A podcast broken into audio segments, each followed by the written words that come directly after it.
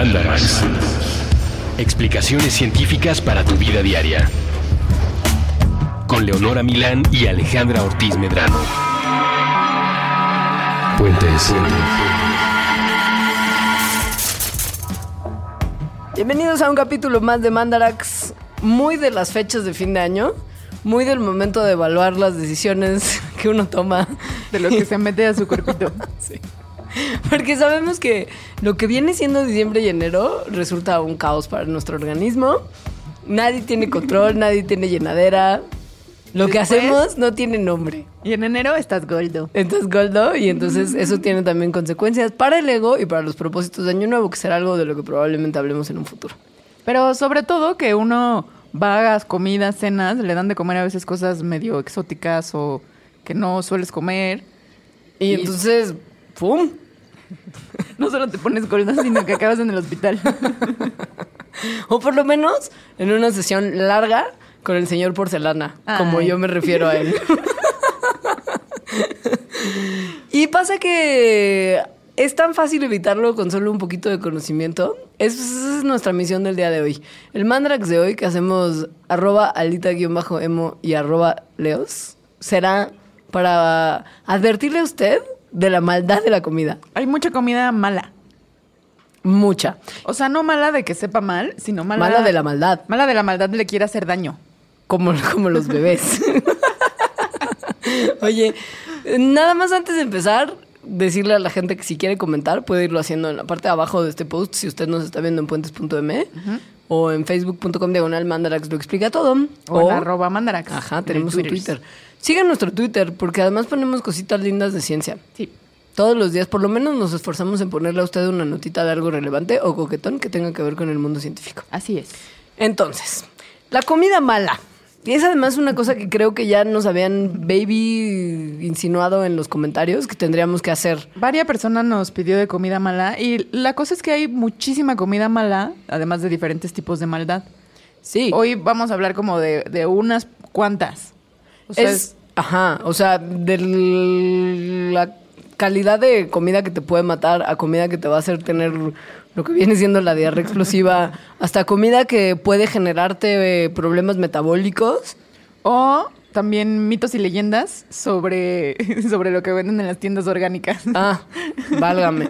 Es que, que eso siempre es un tema recurrente para nosotras, ¿no? Porque pasa que como en muchas de las cosas que tienen que ver con el cuidado del cuerpo, la información está cargada de desinformación, por decirlo de alguna manera, ¿no? Sí, sí, sí, de O sea, cosas que no, o sea, que están basadas como en creencias o publicidades que te quieren vender algo. O mala ciencia. O modas que se generan de repente, Ajá, ¿no? Que no tienen luego tanta justificación.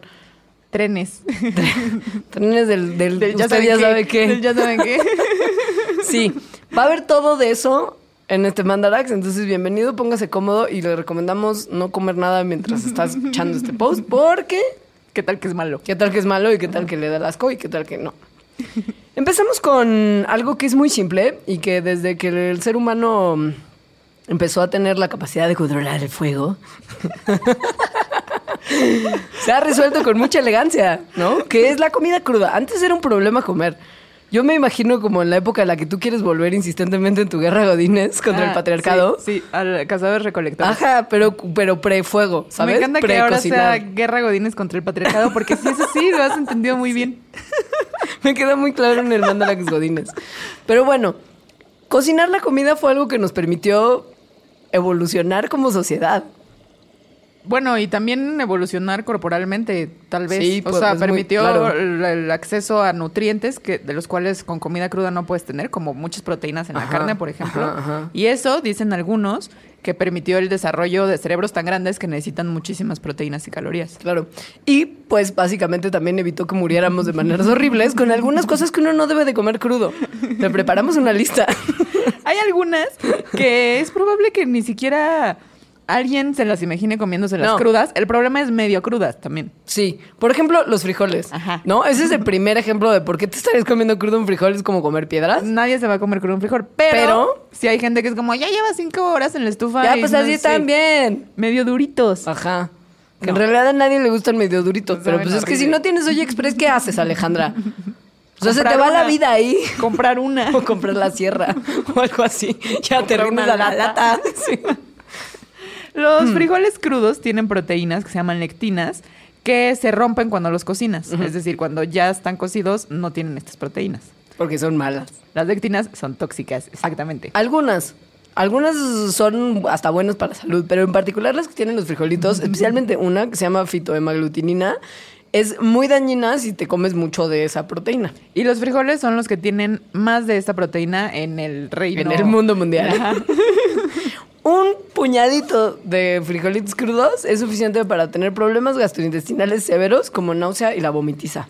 Si eres un intenso y sigues comiendo frijoles crudos porque pues... Aún con el dolor y la náusea sí. y el vómito. Pues entre más comas, más intensos estos síntomas se van a poner. Ajá. O sea, incluso puedes llegar al hospital como por envenenamiento. Ok, no, no vas a morir, pon tú, pero sí se ve que no solamente la vas a haber pasado mal por haber comido frijoles crudos, que infierno, sino porque sí, el tracto digestivo no puede con estas proteínas. Pero La manera de deshacerse de ellas Ajá. es muy fácil, es cocinarlos. es muy sencillo dejarles, como la abuelita les dijo, una remojada, una cocinada por lo menos de media hora, constante. Después de la remojada hay que escurrirlos. Sí, Sí, porque siempre si no, ahí todo está el lo agua. Todo lo que usted tiene que cocinar durante muchas horas con agua, como el arroz y los frijoles y los garbanzos y así, es conveniente enjuagarlos y luego drenar, o sea, remojar y drenar el agua, las lentejas, todo. Eso, por ejemplo, ya lo vimos en el mandarax de la comida buena hace unos meses, que eso puede hacer que uno digiera más fácilmente las cosas. Y que no haya otras consecuencias Ajá. como el gasecito. Como el, el ga- sí. Afortunadamente para nosotros, el frijolito medio crudo no va a hacernos morir. Pero hay un montón de comida que sí Que puede podría. que sí. Ajá, si está mal cocinada, puede matar. Pasa con Está un. cruda. Ajá. Ajá. Sí. Pasa con un tipo de almendras que nosotros normalmente no consumimos, pero que se usan mucho en Europa, que son las almendras amargas. Nosotros las que comemos normalmente son almendras dulces. Y su primo cercano, la almendra amarga, tiene un compuesto que es muy, pero muy, muy venenosa. Pero muy. Muy.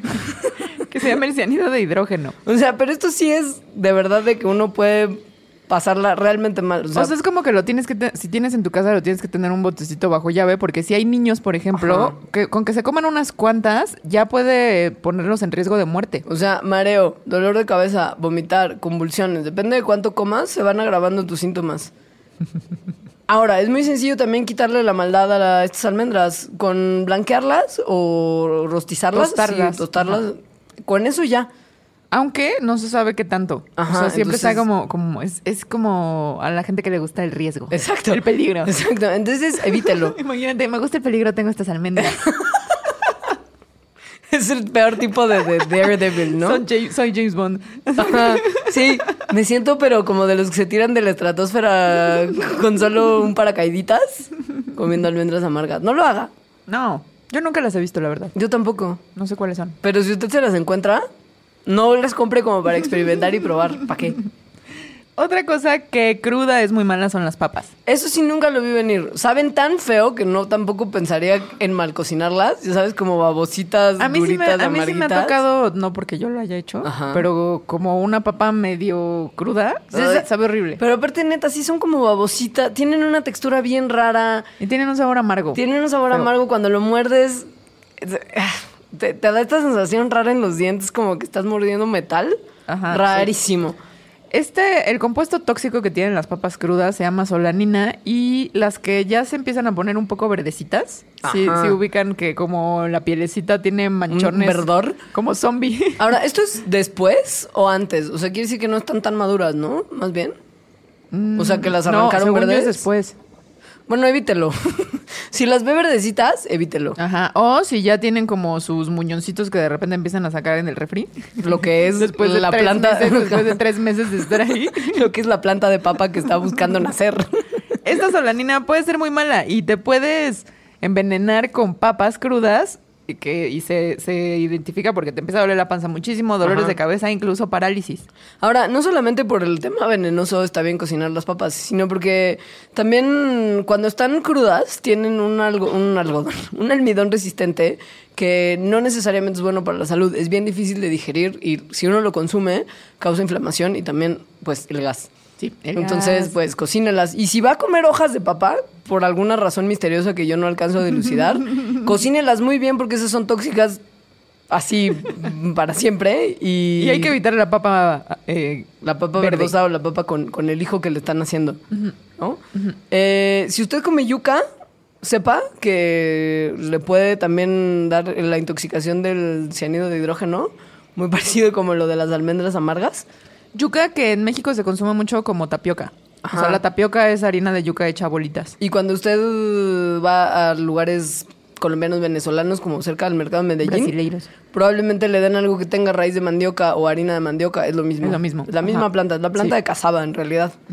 Y sí, hidro- ci- cian- cianuro de hidrógeno, pa- así, para aventar para arriba. Y además para cocinar la cazaba, lo que tienes que hacer es, antes de hervirla y antes de cocinarla, hay que pelarla. Muy distinto a lo que pasa con las papas, por ejemplo, que uno las puede echar al fuego y con la cáscara entera y está todo bien. Acá hay que pelarla antes, porque si no, tóxico. Hay una que yo sí he comido cruda, creo. Ajá, no, bueno. Me imaginé, ¿eh? Cuando lo leí dije, "Mm, Alejandra seguro ha comido esto yo no. ¿La chaya? Nunca.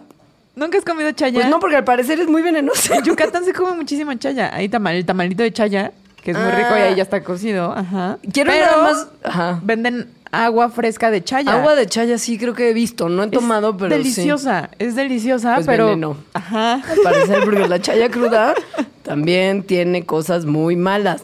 Muy Como- malas. Así como la, la tapioca y las almendras eh, amargas, también tiene cianuro de hidrógeno. También.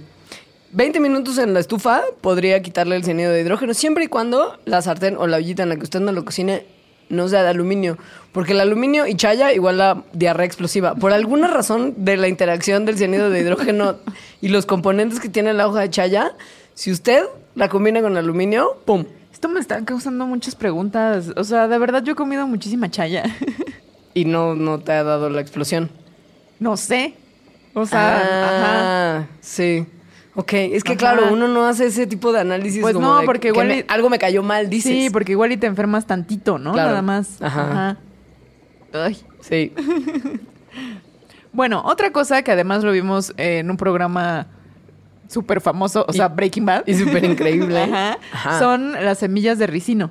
Ajá.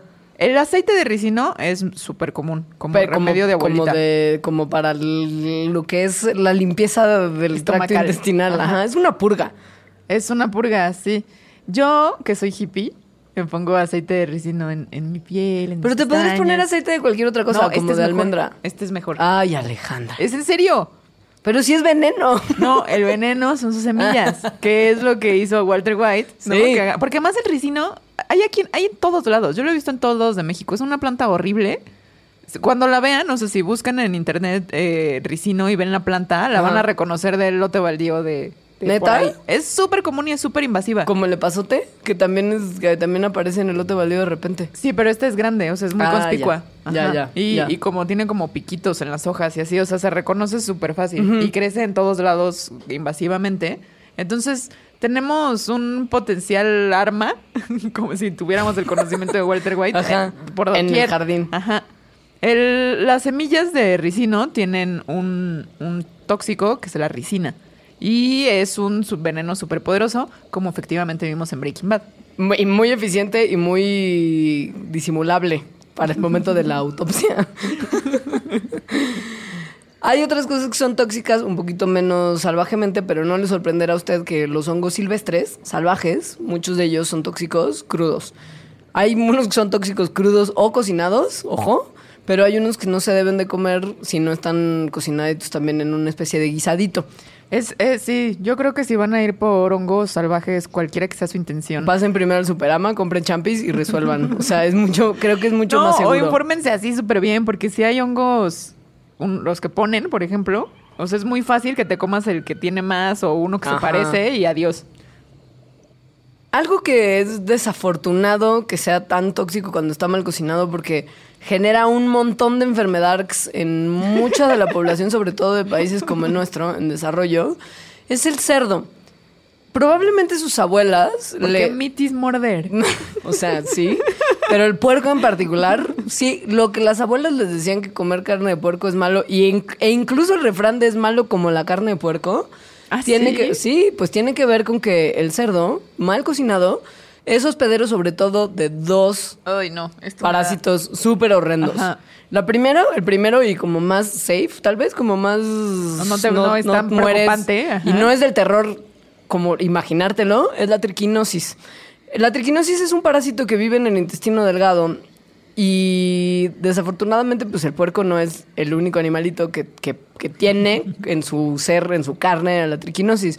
Afortunadamente para usted no come, porque en México no se come, oso, oso jaguar, lobo, zorro y morsa. Usted está todo bien, pero pues el, el Morsa. cerdito, morsa, el cerdito tiene triquinosis y la triquinosis tiene síntomas que van desde el dolor seas. muscular hasta como una enfermedad en los ojos. Ay, en la que se como ven. conjuntivitis En la que se asqueroso. Ay, sí. Fatal. Pero después de que te infectaste, estos gusanitos se reproducen y sus. No, no, eso es la otra, esa es la otra. Sí, la triquinosis no es. Esos son los, y es el otro parásito, son los cisticercos. Los cisticercos son los huevecillos de un animalito muy, muy malo que se llama la tenia solium. Esas son las criaturas más horrorosas de la historia de la naturaleza. Son las que se conocen como solitarias. Y sus huevecillos suelen vivir en cosas que están o mal cocinadas como la carne de cerdo o mal lavadas como la lechuga y las fresas. La lechuga mal lavada es una de las fuentes más comunes de contagio de las- y del mundo las- mundial. Y las fresas también, ¿no? Sí. No, la carne de animal, o sea, aquí estamos diciendo del cerdo, pero en realidad carne de animal mal cocida sí es el diablo. Sí, el pollo, por ejemplo, es un el pollo mal cocido. pollo. Es una y los huevos también es una fuente muy frecuente de infecciones de salmonelosis, Sí. pero violenta. Ajá, Ahora, sí. si usted no sabe muy bien qué es la cisticercosis, le voy a dar un resumen operativo. Los huevecillos de la tenia, que además viven como en, en la en la partecita de arriba del Bueno, gusano. ay, voy a contar algo muy asqueroso de esto. No, ¿tú tuviste una solitaria? No, claro que no. Ah. Tengo no tampoco. No.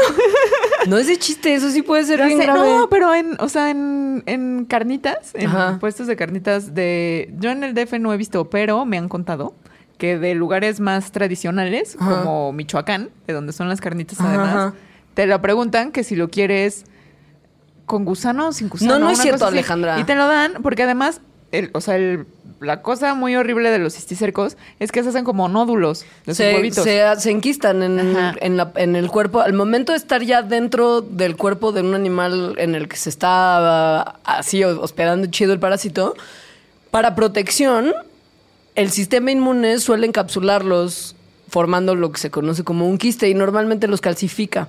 Entonces, pues adentro de tu cerebro, por ejemplo, que es un lugar donde los cisticercos suelen alojarse y vivir Pues es que felices. como se van por el torrente sanguíneo, pueden llegar a cualquier lugar. Ajá, Pero en el cerebro, además, como que el tejido cerebral al parecer es como uh, Hawái para ellos.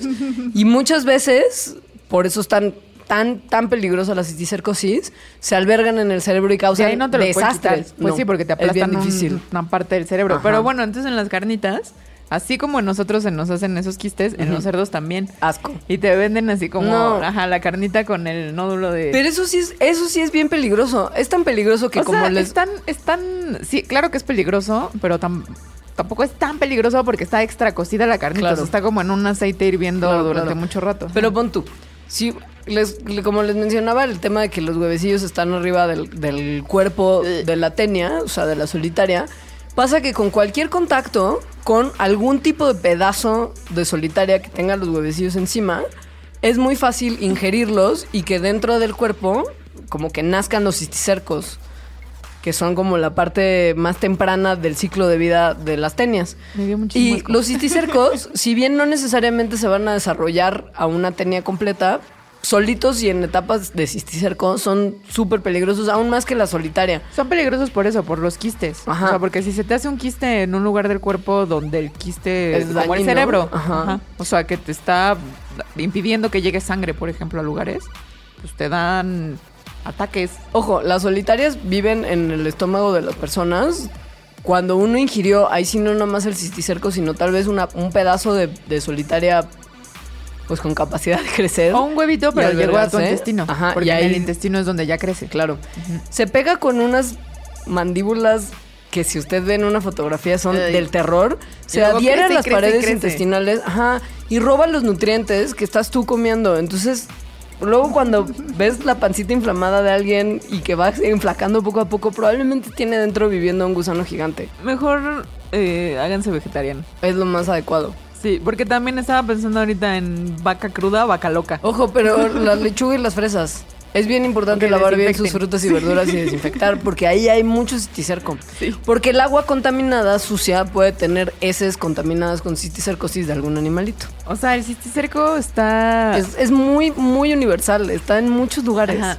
Es como, eh, ¿no? Si también quieres tener juegos de riesgo en tu plato, puedes comer crudo. almendras, puedes comer Sí. almendras eh, amargas o lechugas desinfectadas, sin desinfectar. Hijo, qué ansiedad. No, no, no, no. Vamos a un corte para que, como para pasar el mal viaje y regresamos con un poquito más de comida mala. Muy mala. Tan mala.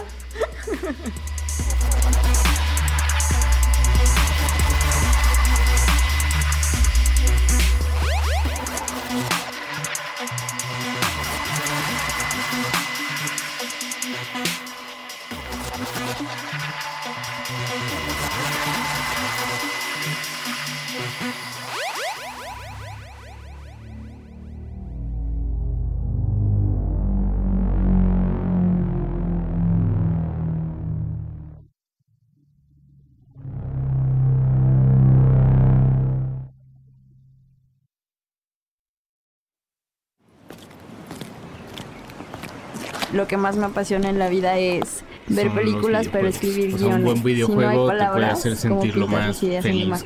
me gusta mucho acabas. viajar Lo que más me me apasiona en la vida es la lectura personas y no conocer cuando eh, nuevos estilos de vida. Cuando estás en la bici y estás en puedes montaña, conocer. nada está Me definido, la todo cara de las es personas nuevo casi casi y realmente no importa a qué te dedicas, todo es, tiene que ser espontáneo.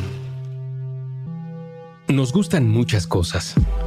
Puentes está conformado por un grupo de aventureros y exploradores educados en diferentes disciplinas. Pertenecemos a distintas generaciones. En muchos casos, la mayoría, casi todos nosotros, nos hemos topado con ese tipo de persona que te dice, lo que haces es un disparate, tu idea no tiene futuro, eres un raro, mejor vete, no lo intentes, es muy difícil, nunca va a suceder. Nos han llamado nerds, nos han llamado freaks, geeks y muchos otros anglicismos que no son tan amigables. Nosotros preferimos dialogar con el mundo de otra forma. Hacer cosas. Decir e inventar cosas. Transformar la configuración de la realidad a partir de pequeños actos de imaginación tan simples y tan poderosos como una conversación acerca de las cosas que nos gustan de este mundo. Utilizamos las herramientas que se encuentran a nuestro alcance para compartir nuestro asombro y nuestra curiosidad. A partir de las muchas ideas que nos resultan atractivas, la vida nos parece mejor, más interesante, más valiosa. Nos gustan muchas cosas, pero no nos gustan las etiquetas, pues creemos que son inútiles cuando se trata de individuos que comparten la experiencia única de estar vivos. Por eso en Puentes no somos nerds, ni geeks, ni freaks, ni cualquier otro estereotipo que tengan en la mente. Tan solo somos personas y somos libres. Puentes. La experiencia única de sentirse vivo y hablar con otros sobre ello.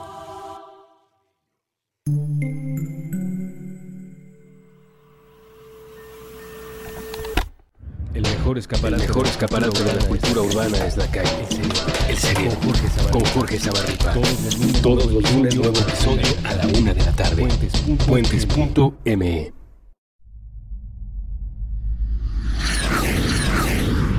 Intercambios horizontales. Puentes.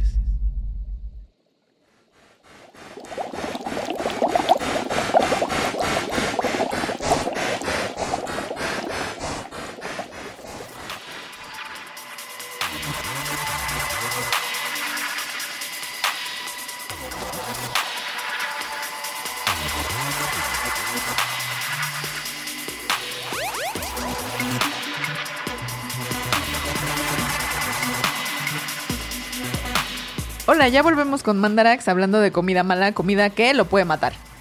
Hay muchos videos en la internet que le dicen a usted exactamente cuánto de ciertos alimentos lo podría realmente matar si tuviera la paciencia y el estómago para consumirlos. Y no le dan como se desmaya antes, antes de la muerte. Porque, Ajá, o sea, sí son sí. cantidades bien excesivas.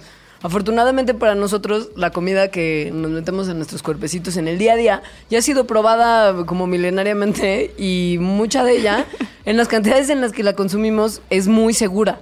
Pero, pues nada más por no dejar, hay Ajá. que ver qué tantos de cada cosa ya son cantidades mortales. Va. Por ejemplo, de café. Si tomas una, si tomas 6 tazas de café por hora durante 12 horas, es decir, 70 tazas de café en total, mueres. Muerte. Porque tanta cafeína le daría a cualquier persona Un paro cardíaco. Ajá. Está muy loco, o sea, porque además es muchísimo líquido, ¿no? O sea, te tendrías Sí. que estar tomando litro y medio cada hora. Que además de es súper diurético y tendrías que estar haciendo pipí como tomando, como sentado en el baño, porque... Pero yo creo que ni siquiera tu estómago tiene no la capacidad aguantar. de... Ajá. No. Ahora, 13 shots de alcohol consecutivos. También te 13 puede matar. hidalgos, también, porque como el alcohol es un depresivo, si tomas empieza, mucho... empieza a apagar Ajá. las funciones de tu cuerpo. Primero empiezas a tomar malas decisiones, por ejemplo, o no puedes manejar bien. Ajá. Pero luego te va a costar trabajo respirar, va a disminuir tu ritmo cardíaco y eso puede resultar en personas que no tienen tan buena salud en un parito también. O sea, como según yo sí pasa. ¿Sí? Sí. Sí, sí. El agua también te puede matar. Eso es muy mal Hay hasta un dicho, ¿no?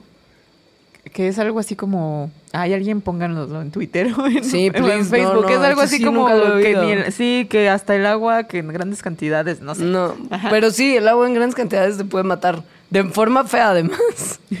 Seis litros de agua así tomados como de... puede hacer que tus células del cerebro, o sea, tus neuronitas, se inflamen tanto que te da dolor de cabeza, convulsiones y, en casos extremos, la muerte. O Por sea, se llenan de agua. cerebral. Ajá, sí, se llenan de agua.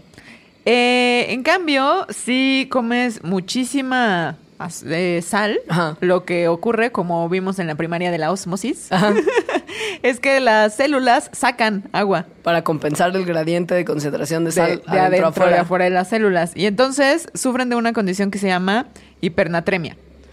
48 cucharaditas de té, así de las chiquitas de la sal. Si te las comes simultáneamente, bueno, o sea, como seguidas, es suficiente para dar lugar a esta condición. Y, o sea, convulsiones, coma, incluso muerte por esta cosa de la, de la resequedad extrema de las células. 48, eso sí no me parece No. tanto. No, bueno, pero cuando O sea, como que sí te podrías comer, ¿no? Darle a comer a alguien, porque eres... se te cae la lengua como loco. en el... Ya sabes. Pero Pero es que hay comida que tiene mucha sal. Esto es como muy de tip de asesino serial, ¿no? Ajá, Porque sí. aparte, pues, ¿qué?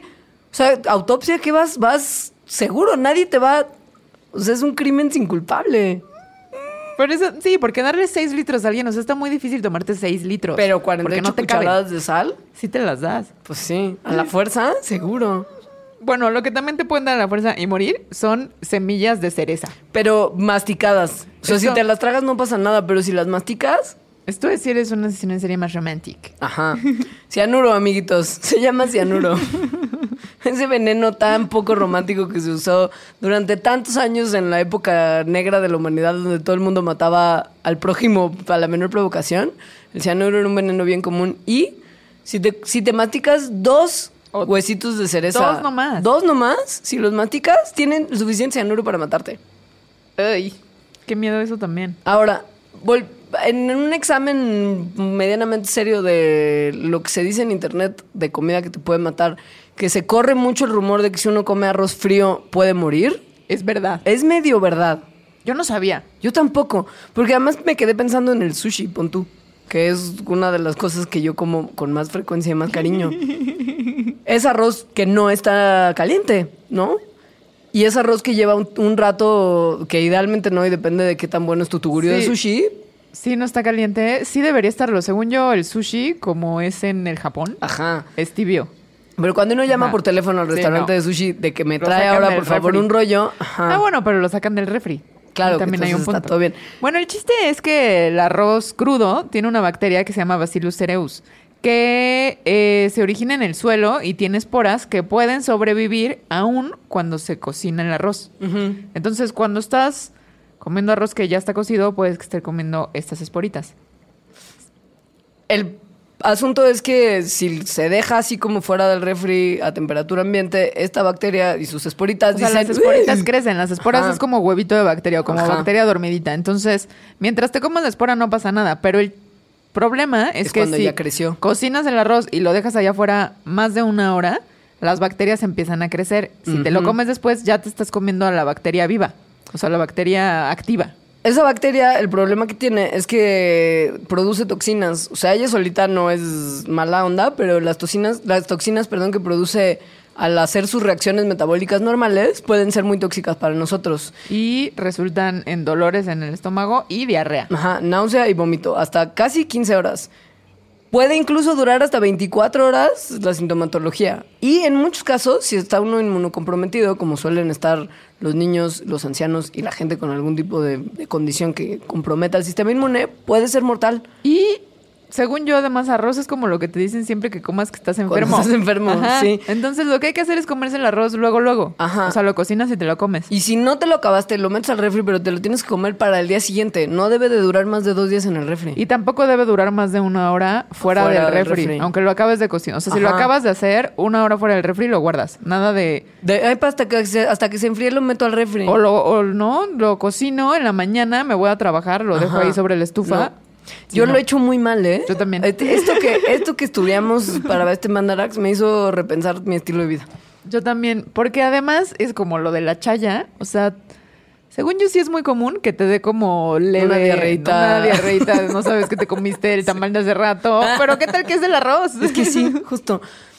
Ojo que, pues estas cosas a nosotras nos han resultado muy sorprendentes, pero me pareció muy tremendo que hace unos meses al mundo le sorprendiera tanto una noticia que se hizo turboviral y que todo el mundo en el planeta Tierra vio con odio. Fue ese otro de los trenes del ya saben qué. Sí, pero bueno, gente que tenía acceso a internet y redes sociales, porque no creo que haya sido tanta noticia fuera de ahí. Pasa que la Organización Mundial de la Salud, que ya había dicho un poquito que no se debía y que uno no debía hacerlo en conjunto con la Agencia Internacional de Investigaciones sobre el Cáncer, La IARC. que son así un grupo de expertos que... Son los que dicen que da cáncer y que no. Ajá. Ajá. Y que estudian toda la evidencia disponible de todos los artículos que se han publicado al respecto alrededor del mundo. O sea, no se la inventan. No, claro, sí es como dicen si algo da cáncer o no. Dijeron una cosa que, hijo, no, bueno, es que no podía con la, con la campaña de Salvemos al Tocino que se hizo después, que la carne, especialmente la carne procesada, es un factor Que causa cáncer. que causa cáncer. La carne roja... Sobre todo cáncer de intestino. Claro, la carne roja puede causar cáncer y la carne procesada causa cáncer. Esto no porque si uno come un buen pedazo de tocino vaya a morir de cáncer a los tres días, pero estos son categorías más bien que este Instituto de Investigación sobre el Cáncer ha definido y que les permite categorizar todas las cosas que nos metemos en nuestros cuerpos como cancerígenas o no cancerígenas. O sea, hay niveles. El nivel de causa cáncer quiere decir que si consumes mucho esa sustancia o haces mucho esa actividad como fumar, es muy probable, tus probabilidades aumentan grandemente Bueno. de que te dé cáncer. Más bien, cuando lo ponen en esa categoría es que la IARC sabe, o sea, ya sabe de una forma más o menos certera, que eh, esa cosa, en este caso la carne, causa cáncer en algún porcentaje. Sí. Entonces ese porcentaje tal, incluso puede ser no tan alto, pero es certero Sí, que- que sí existe. en ese porcentaje, además. La carne roja, por si usted no lo sabe, es la carne que antes de cocinar tiene un color rojizo. Esto es carne de res, carne de cordero, carne de puerco, sí, cerdito. sí, ajá. A diferencia de pavo, pescado. pescado. y pollo, que son carnes blancas, porque antes de cocinarse son blancas. La carne procesada es carne que ha tenido algún tipo de tratamiento, generalmente para que dure más. O Como... sea, no, es- no es la que se compra fresca. No, carne ahumada, carne curada, carne con sal, como la, como la- Ahumada. la carne seca, por Ajá. ejemplo, también. O preservada de una forma como lo son los embutidos, O sea, el tocino, salvemos el tocino. el salami, el pepperoni, todas Las esas cosas ricas que se ponen en... Ajá. El jamón también, ojo, porque no porque sea de pavo quiere decir que es seguro, porque también está bien procesado. Entonces, carne roja puede causar cáncer, Carne procesada causa, causa, cáncer. cáncer. Pero en, un, en un 17% de los casos estudiados. cáncer de intestino. Cáncer de Ajá. intestino. Se cree que también cáncer de colon y cáncer de otras cosas del tracto digestivo, pero en particular de intestino. O sea, quien más carne procesada come tiene un porcentaje de 17, o sea, 17% Por ciento. más que el resto del mundo de contraer cáncer de intestino. Exacto. Ese es el dato. Ese es el dato y es, por la categoría en la que lo pusieron, pues bastante es seguro. muy riesgoso. Ajá, o sea, sí. no es como fumar causa cáncer en el 85% de los casos de la gente que fuma. Es obviamente un porcentaje menor, pero están en la misma categoría. Esto fue lo que fue tan alarmante para la sociedad sube- del sí, Internet. te sube las probabilidades en 17%, que puedes decir, bueno, es poquito, pero tampoco es tan poquito. O sea, 17% es casi el 20%. Eso quiere decir que una en cinco personas estaría, ex- o sea, le daría que todas tuvieran el mismo riesgo antes de comer carne. Después comen carne todas. Una de cinco, o sea, tu Ajá. familia le va a dar. Sí. O sea, viéndolo así, no es tan trivial. Lo que pasa en el cuerpo con la carne procesada y carne roja, que es medio dañino, es que un químico que tiene en nuestra sangre, que es el grupo hemo de cuatro grupos que forman las células sanguíneas, y que es la parte rojita Roja. de la hemoglobina, y la parte que tiene hierro. También la tiene la carne. Ajá, Ajá. Se deshace en nuestro tracto digestivo para formar una familia de químicos que se llaman N, compuestos N-nitrosos. Estos compuestos N-nitrosos Dañan se las ve células. ajá, que dañan las células que Dentro del intestino. como las celulitas que tienen Las que los recubren. pelitos, Ajá, ajá, sí. que además permiten la absorción de nutrientes. Y esto hace que otras células que están ahí también recubriendo el intestino tengan que replicarse con mayor frecuencia para curar el intestino que está siendo dañado por los compuestos N-nitrosos. El cáncer es este crecimiento alocado de las células. Entonces, cuando una célula se vuelve loca, ¿no? Entonces ya se forma un tumor y empieza el cáncer. Es más probable que una célula se vuelva loca si hay muchas células replicándose al mismo tiempo. Esto pasa porque, como ya vimos en mandarax anteriores, el proceso de replicación del ADN está lleno de errores. Y a más errores en el ADN, más probabilidades de que el sistema de emergencia de la célula de me estoy volviendo loca, me voy a matar, que es lo que generalmente evita condiciones como el cáncer, No funcione. funcione y que las células entonces se reproduzcan sin control. Entonces, si la carne a través de estos compuestos N-nitrosos está dañando el recubrimiento del intestino y eso hace que se hagan, que, que se trata de curar y entonces se repliquen y repliquen más células, es más probable que alguna de esas células se vuelva loca Claro. y de cáncer. Ojo que cocinar carne roja, por ejemplo, carne blanca o cualquier carne a temperaturas muy altas, como cuando uno hace carnita a la parrilla, también crea compuestos químicos en la carne que pueden aumentar el riesgo de cáncer. Y estos niveles son mucho más elevados en carne roja y carne procesada que en otros tipos de productos de carne. O sea, si usted va a hacer parrillada, hace pollo o hace pescado, no haga carne roja. Entonces, estas son algunas de las hipótesis que existen sobre por qué la carne roja produce y la carne procesada da cáncer o aumenta las probabilidades de cáncer, porque en realidad no se sabe bien. Existen otras teorías, por ejemplo, que dicen que es el hierro que el que tiene algún papel o las bacterias que se encuentran en el intestino y la reacción que tienen con la carne que podrían hacer algo. Entonces no se sabe bien, pero lo que sí se sabe es que ese 17% es un hecho. Ojo que si uno se come de repente una salchichita, no es que le vaya a dar cáncer ya. Solamente se tiene que consumir con mucha moderación la carne roja y carne procesada. Alejandra y yo les diríamos que no hay que comerla nunca porque meat is murder. Meat o sea, la murder. carne es asesinato según Morrissey y mucha otra gente. Pero la realidad es que si de repente uno una vez al año se come unos hotcakes con tocino, no le va a dar cáncer inmediatamente, o por lo menos no por eso. Tal vez si usted fuma, le va a dar cáncer, pero pues porque esa sí es una correlación mucho más directa y probablemente si usted fuma desarrollará algún tipo de cáncer en el futuro. A mí, Lo se me hizo, a mí lo que se me hizo muy chistoso de este tren del tocino en Ajá. las redes sociales es que la gente estaba indignadísima y decía, todo da cáncer, ya no puedo comer nada, no sé qué. Pues en realidad sí, muchas cosas, o sea, vivir da cáncer, Ajá. ¿no? Pero, es cierto, además- pero, pero ¿qué, qué- si puedes hacer algo para, para estar más saludable, Ajá. ¿Por qué no hacerlo? Es el, es el mismo argumento del cambio climático. Es de, bueno, si nuestras actividades son las que causan cambio climático o no, a la gente que niega esta correlación que ahora parece eh, bastante evidente, si, si tratar de evitar el cambio climático significa contaminar menos, tener agua más limpia, aire más puro, cielos más buena onda, energía más renovable, ¿por qué no lo haríamos de cualquier forma? Es lo mismo, ¿sabes? No es lo mismo, porque, o sea, porque tendrías, ¿no? Que aquí pensar que ya este 17% no es cierto. Entonces, ¿para qué no comer algo si igual no es cierto? No, bueno, claro. Sí, o sea, pero me explico. Sí, es parecida la situación. Y nada más una cosa como para así una pequeña pausa. ¿Qué de verdad antes de escuchar esto creían que el tocino era sano? O cuánto- o yo también ¿Qué las grandes tiras de grasa no les decían tal vez no me comas todos los días porque soy 50% grasa? Es que además de eso, ¿cuánto tocino comían? O sea, todos los días comían tocino tres veces al día. ¿Qué les afecta? Sí, ya sé. No, me pareció muy tremendo. Y aparte, sí, mucha gente que uno conoce, quiere y respeta, se enloqueció. Se enloqueció y decían, a mí no me importa, seguiré comiendo tocino. Está No, bien. Está bien, solo no lo comas todos los días. Y si no puedes dejar de comer tocino, entonces trata de dejar de comer pepperoni en tu pizza. Porque además seguramente ya hacen otras cosas más riesgosas. Claro, como fumar Ajá. y beber. Sí. Y tal vez drogarse, ¿sabes? Que, y si vamos a hablar del tren, es Ajá. muy pertinente pasar es, a es esta... un tren, es un tren parecido. Incluso podríamos creo que hacer el otro corte, aun cuando todavía no estamos tan Sí, puntuales, para hablar de ese otro gran tren que así irradia Que las redes con- sociales. Termina con ten. Ahorita regresamos.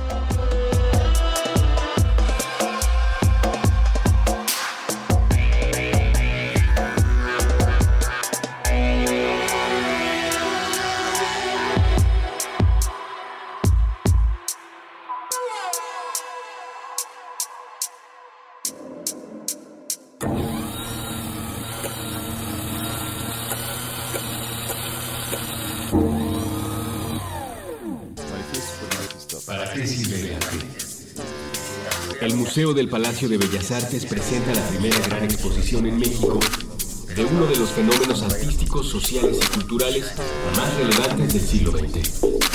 Vanguardia rusa, el vértigo del futuro. El vértigo del futuro. Pintura, escultura, fotografía, cine, diseño, Del 22 de octubre de 2015 al 31 de enero de 2016. Acompaña tu visita escuchando las intervenciones de Puentes en Spotify para Vanguardia Rusa.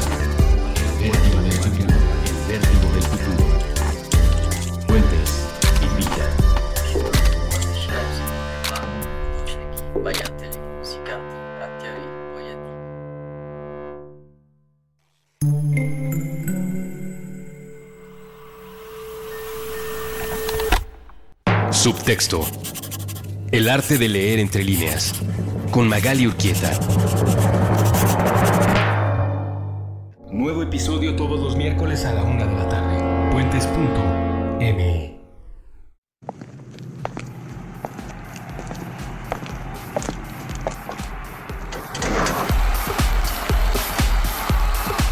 En contradicción del aislamiento.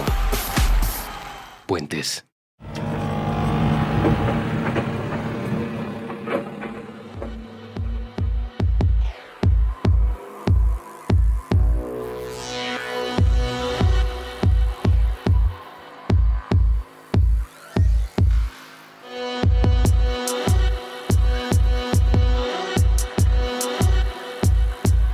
En el Mandarax de la comida mala, hemos hablado de comida que no se debe comer cruda porque tóxica. Comida que mata. Comida que va a matarte en un futuro si consumes mucha de ella.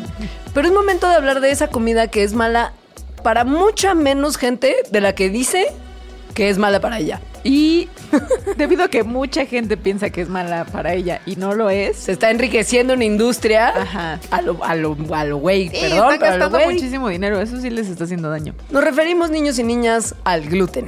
Esa sustancia tan misteriosa, porque, o sea, porque el gluten es una cosa de la que todo el mundo habla, pero muy poca gente sabe realmente qué demonios es el, El gluten es la proteína del trigo. Bueno, Es. y de otros cereales como por ejemplo Cebada. la cebada, el ¿cómo se llama? centeno.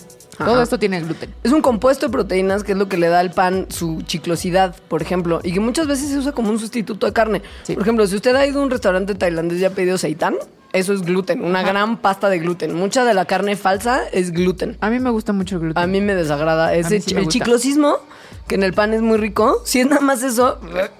Pero es que de otras maneras sí tiene otras Ah, texturas. ok. Ajá, es rico. Bueno, hay gente que tiene una enfermedad legal, certera y existente que se llama la enfermedad celíaca.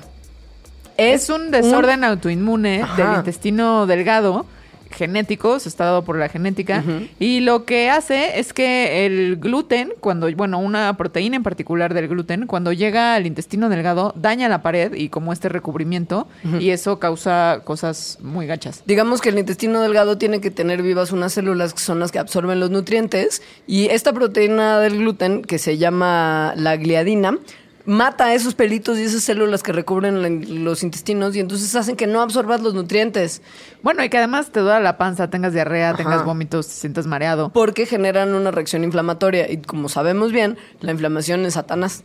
Y lo malo es que mi hermana es celíaca. ¿De verdad? Sí.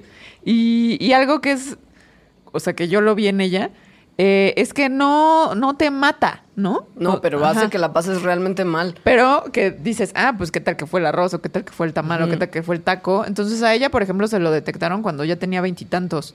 Y, pues muchos años de su vida vivió con estos fatal. síntomas. Un, Ajá. ajá. mi dentista descubrió que era celíaco recientemente y lo descubrió porque llegó a un punto de malnutrición muy tremenda. Es que es el problema, porque Y además, pues, sí, como te va destruyendo esos pelitos, entonces llegó.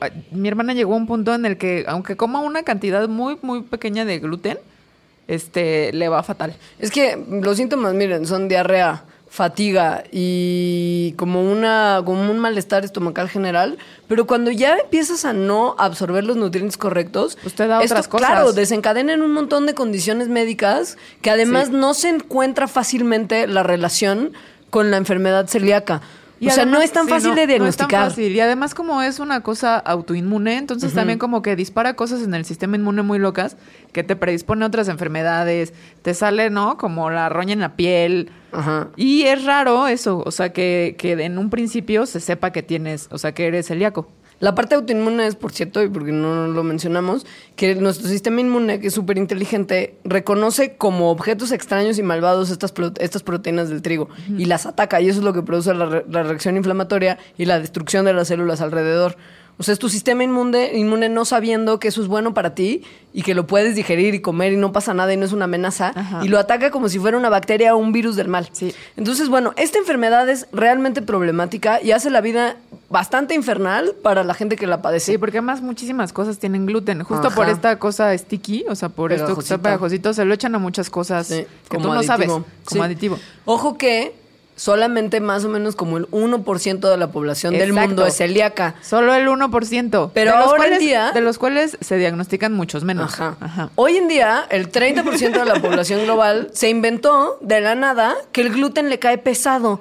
O, o, o, según yo, como que también se tiene la idea de que el gluten por sí mismo es, malo. Es malo. Que es como Algo malo. como el ajá, como un componente que tiene la comida que te va a hacer mal a la salud. Ajá. O sea, que Ah, a, en que a unas los personas casos. les hace peor, Como pero las, a todas nos hace Ajá, mal. Como las grasas trans, pon tú, que están en muchas de las cosas que comemos procesadas Sí. y todo el mundo sabe que son malas, pero nadie realmente sabe qué demonios son. Ajá. Pasa lo mismo con el gluten, salvo que el gluten no es malo para todos, es solamente malo para el 1% que tiene enfermedad celíaca. Sí. Hasta hace poco también se creía, y esto alimentó creo que esta idea de que el gluten es malo y que muchísima gente le hace daño, que había una sensibilidad al gluten.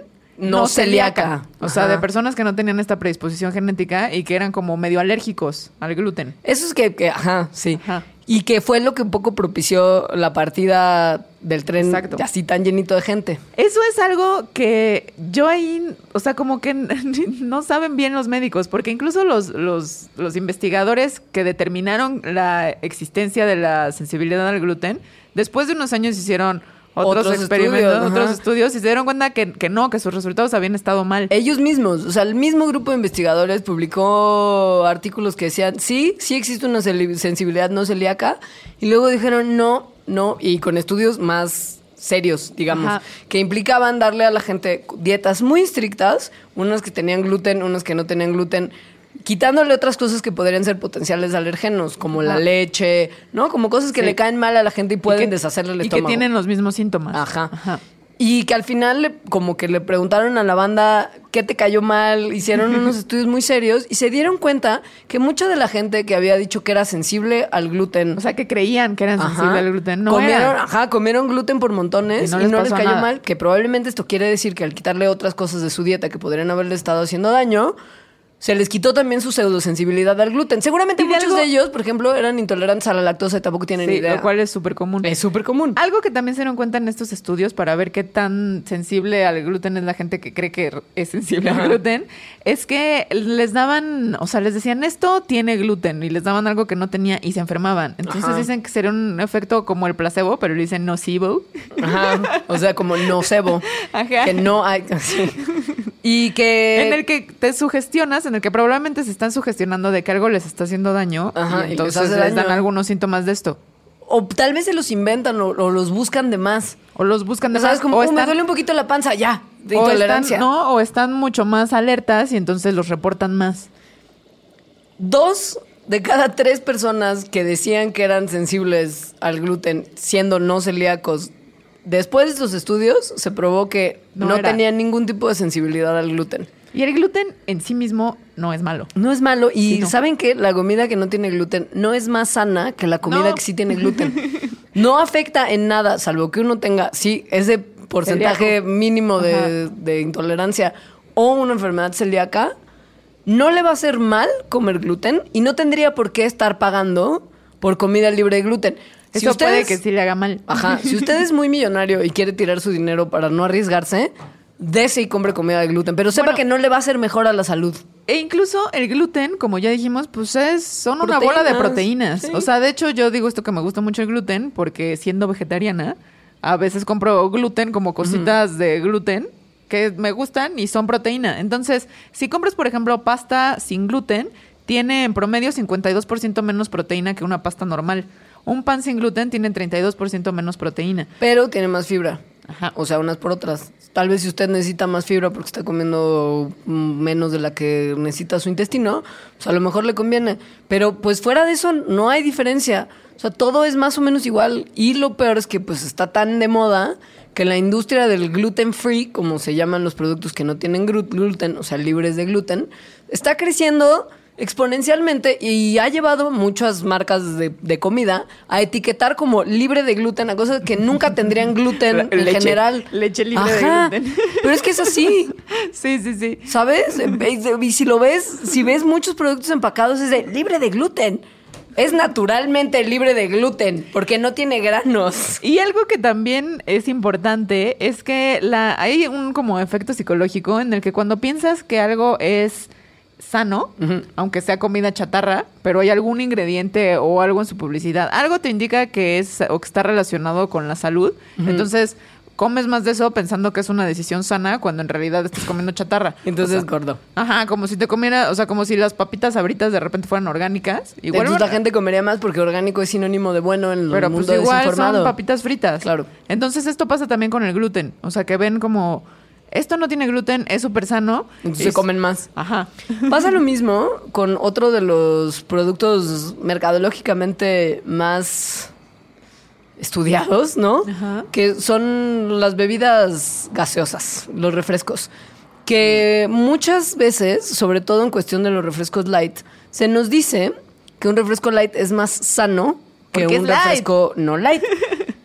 Esto tiene que ver con que sí, un vasito de refresco de cola promedio tiene Como 10 mucha cucharadas azúcar, o sea, azúcar. 33 gramos de azúcar. Y sí, comer 33 gramos de azúcar en una latita En no 10 es bueno para la salud de nadie, nunca, jamás. Pero se percibe como que los refrescos de dieta son más sanos porque te hacen perder peso y te hacen por lo mismo llevar una vida Porque más no sana. tienen tanta azúcar. Porque no tienen azúcar, porque Sí. tienen edulcorantes, que son endulzantes que no tienen calorías, como usted probablemente ya sepa. Esto no es tan cierto. No es tan claro, No, para empezar. sí. Hay una gran controversia respecto, por lo pronto, o sea, no que sean más sanos o menos sanos, porque la decisión, o sea, la discusión no va tanto por ahí. Sino de que realmente te ayudan a bajar de peso. ¿no? Ajá. Ese es donde está más controversial el asunto, porque ha habido estudios que han lanzado información muy diversa, desde que o promueven más la obesidad, o sea, el consumo de bebidas light promueve más la obesidad, o que sí puede ser un auxiliar en un parte de un programa integral de pérdida de peso. Los resultados están completamente mezclados. Lo que sí es que no tienen azúcar. Tienen estos sustitutos de azúcar, como el aspartame, stevia. eh, El ace- acesulfame K y, esas la sucralosa. Ajá. Sí.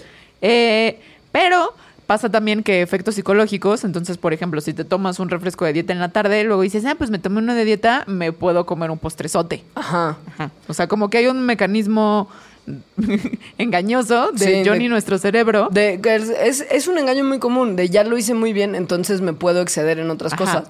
Que es algo que también pasa luego cuando la gente está haciendo ejercicio con una dieta, que se voy a romper la dieta porque ya hice ejercicio hoy. Sí. ¿No?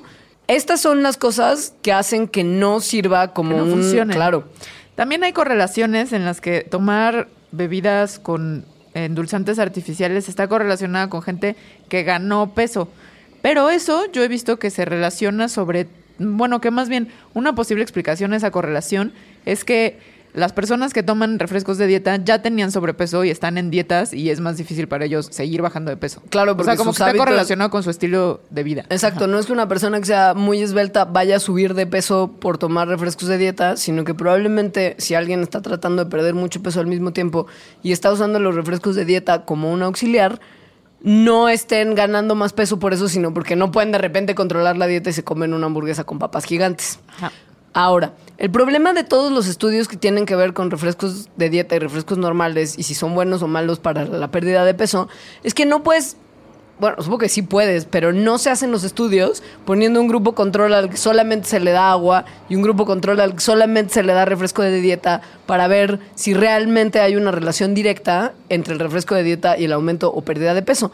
Los estudios se hacen observando los hábitos de gente que ya incorporó esa actividad de tomar refrescos de dieta en su vida diaria. Entonces hay otros factores, como ya mencionábamos, que son los que pueden estar influyendo en el resultado, no el refresco en sí. Pero sí se hizo un experimento así en ratas. Porque la gente en ratas no tiene ningún tipo de, de llenadera en el mal que se les debe de hacer. O sea, vieron este patrón, ¿no? Que, tomar refresco de dieta está relacionado con el aumento de peso. Entonces querían ver si en realidad hay un efecto directo. Entonces lo que hicieron es que eh, a un grupo de ratas se les dio durante varias semanas agua con azúcar, o sea, glucosa, y a otro grupo agua con sacarina, que es uno de los endulzantes artificiales. Las ratas que consumieron sacarina desarrollaron intolerancia a la glucosa. O sea, la glucosa se quedaba más tiempo en su sangre cuando comían lo que fuera. O sea, porque la comida en general tiene glucosa, no te la tienes que comer nada más así. La intolerancia a la glucosa es peligrosa porque si se te queda la glucosa en la sangre, pues te da diabetes Ajá. y te puede causar obesidad también, entre otros problemas. Entonces, bueno, ahí vieron que efectivamente la sacarina hace que las ratas se vuelvan intolerantes a la glucosa. Pero después se preguntaron por qué, qué es lo que puede estar haciendo esto. Entonces analizaron el microbioma intestinal de las ratas, es decir, todos los... eh, Los animalitos bacteria hongo que viven adentro de nuestro Sí. cuerpo. Y vieron que era diferente de las que consumían agua con azúcar que, la que las que consumían eh, agua con sacarina. Y además esta diferencia entre las personas que, que toman endulzantes, Edulcorantes. ajá, edulcorantes también se ha visto en humanos. Eh, el microbioma cada vez se descubren más cosas sobre su importancia, o sea, en cuestiones metabólicas sobre todo. O sea, la combinación que tengamos ahí de bichos en el intestino sí tiene que ver muchísimo con si somos flacos, si estamos más gordos, si procesamos bien la glucosa, etcétera. Entonces, eh, vieron que había esta diferencia entre las, de sac- las ratas que comían sacarina y las ratas que comían glucosa. Y además después les hicieron el tratamiento del que ya hablamos, que es el trasplante fecal como tal. Eh, trasplante fecal. de las ratas que comieron sacarina hacia ratas que nunca habían comido sacarina. Entonces, al pasarles este microbioma malo, o sea, el microbioma de la Edulcorado, sacarina, ajá, ajá. las ratas desarrollaron intolerancia a la glucosa a pesar de nunca haberla consumido. O Entonces- sea, Entonces, hay, todo hay, hay apunta- un indicador. Sí, todo sí. apunta, según yo, bastante claro con este experimento. De, bueno, es con ratas, ¿no? Pero que la sacarina, o sea, que hay formas en que interactúan estas cosas en el cuerpo y que intervienen en el metabolismo. Es decir, el metabolismo o, ganar peso, ¿no? No nada más tiene que ver con la glucosa o con la cantidad de calorías que te metes, sino la manera en que tu cuerpo las procesa y que los bichos de tu cuerpo las procesan también. Antes de lo de que encontraran esta relación con lo de los bichos, una explicación que a mí me parece como más o menos sensata y que es probablemente parte de lo que de lo que tenga que ver dentro de un conjunto de cosas es que tipo cuando tú consumes algo dulce, tu cuerpo empieza a producir las sustancias necesarias para deshacer eso en tu pancita y absorber la energía que Ajá. después metabolizas del producto azucarado que te estás comiendo. O sea, cuando tu paladar dice dulce, tu pancita dice producción de cosas para Señal. romper el azúcar, señal. Entonces lanzan ácidos gástricos, todo el, el desastre que pasa en nuestro cuerpo cuando estamos digiriendo y ¡pum! A nuestro cuerpo llega algo que no tiene azúcar y que no tiene energía, digo, no es una fuente de energía. Ajá, sí. Entonces nuestro cuerpo dice, Dame ¿Qué más. No, o sea, no, más bien como, oye, ¿qué hubo? ¿Por qué me mandaron esta señal, pero no me llegó nada? Tal vez la próxima vez que me llegue la señal de que estoy comiendo algo dulce, no voy a reaccionar tan rápido ni de manera tan eficiente, porque igual me están piñando otra vez. Y producir todas las cosas que se necesitan para digerir gasta mucha energía. Entonces, si después comes un pastelito de chocolate, porque ya te tomaste la coquita light, y entonces ya, está, ya estás cumpliendo con la dieta, te comes un pastel de chocolate y tu cuerpo dice, nah, me van a piñar otra vez, y entonces no, no, lo, procesa. no lo metaboliza y otra vez se queda en la sangre. Ajá, y problemas. Ajá. Entonces, bueno, Seguramente es una combinación de, todos estos de factores. cosas. O sea, yo creo que lo mejor es no tomar refresco de ningún tipo. es que eso es lo que dice todo el mundo. Y lo peor es que no aplica nada más para la cuestión de refrescos.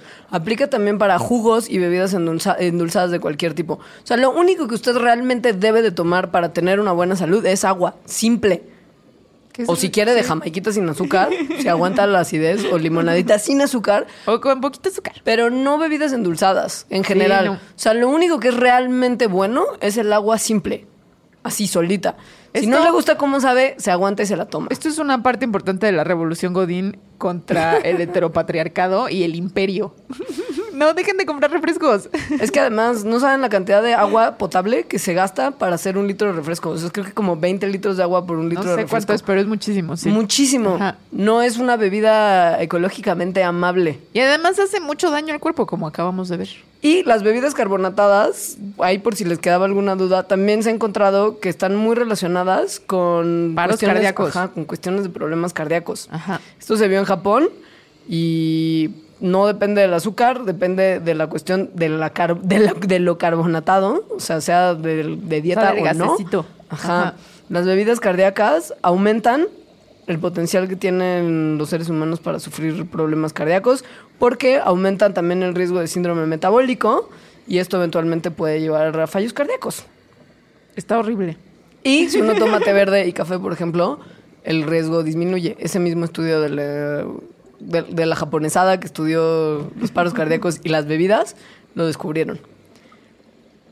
Esto indica que sí, lo más adecuado es solo tomar agua o sí como bebidas como té verde, que son buena onda. Té negro, mm, me encanta. El té negro a mí me deshace la panza.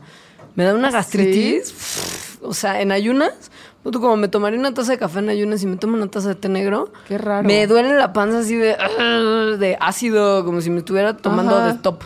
Así para destapar el drenaje. Horrible.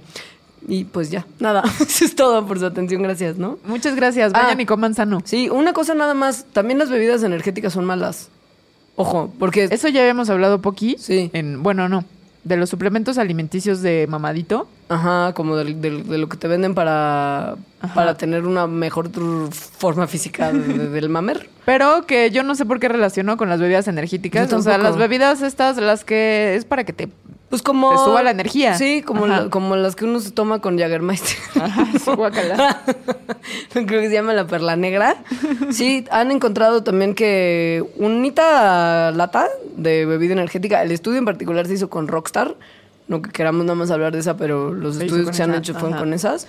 Sube la presión sanguínea. Y produce niveles aumentados de la hormona norepinefrina. Que es como la adrenalina, más es o menos. hormona de estrés. Ajá. Es lo mismo que, que pone a tu cuerpo en una situación de alerta que no necesariamente es O buena. sea, sube, por eso te dan energía, porque sube tu ritmo cardíaco, aumenta Exacto. la presión sanguínea. Y eso a la larga, o sea, que esté tan estimulado tu cuerpo, eh, pues puede traer problemas cardíacos. Es el efecto negativo inminente. O sea, sí te estás metiendo con cada bebida energética una bombita, ¿no? Sí. De cafeína, taurina. Ojo que los estudios que se han hecho son chiquitos, o sea, en, en poblaciones reducidas, y solamente se hizo con esa marca de bebidas. Entonces sería prematuro extrapolar. Pero si tomamos en cuenta más que las bebidas carbonatadas per se ya tienen un potencial de aumentar el riesgo de paro cardíaco, y si le metes además la Alcohol. cuestión energética, pues peor. Y si además le metes alcohol, que es un depresivo, y tu cuerpo está siendo sobreestimulado, y entonces todo se confunde en tu interior, Ajá. Solo tomen agua. es lo único que tengo que decir. es lo único que los va a llevar a una vida sana. Pero no Muy 6 bien. litros, porque, Porque pueden morir, porque pueden morir. porque neuronas ahogadas y muerte también inminente. Porque todo es malo. ¡Tocino! Por favor, alguien encuentre lo de. Lo del refrán del agua. Lo del refrán del agua. Pero según yo te lo estás súper no, inventando. de, de verdad existe. Estoy segura que alguien nos lo va a decir. Te creo porque te quiero, pero no te creo. Bueno, eso fue todo por hoy. Mándenos comentarios, o sea, si encuentran el refrán chido. Si no, mándenos comentarios y sugerencias de temas a facebook.com diagonal mandarax lo explica todo, a arroba mandarax en Twitter.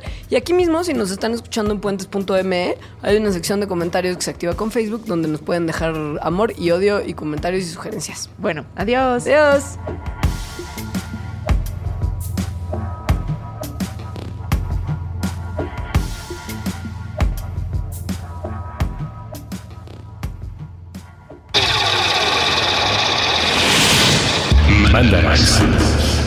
Explicaciones científicas para tu vida diaria.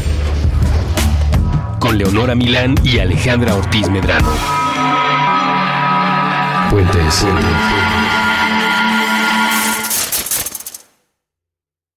Top Expansión Tecnología. Gadgets.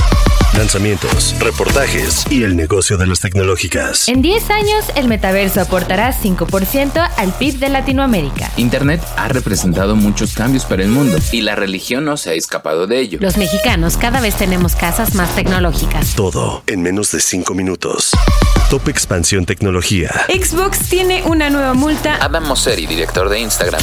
Top Expansión Tecnología. De lunes a viernes, a partir de las 6 de la mañana. Hey guys, it is Ryan. I'm not sure if you know this about me, but I'm a bit of a fun fanatic when I can. I like to work, but I like fun too. It's a thing. And now the truth is out there. I can tell you about my favorite place to have fun Chumba Casino. They have hundreds of social casino style games to choose from, with new games released each week. You can play for free anytime, anywhere. And each day brings a new chance to collect daily bonuses. So join me in the fun. Sign up now at chumbacasino.com. No purchase necessary. Group. Void were prohibited by law. See terms and conditions. 18 plus.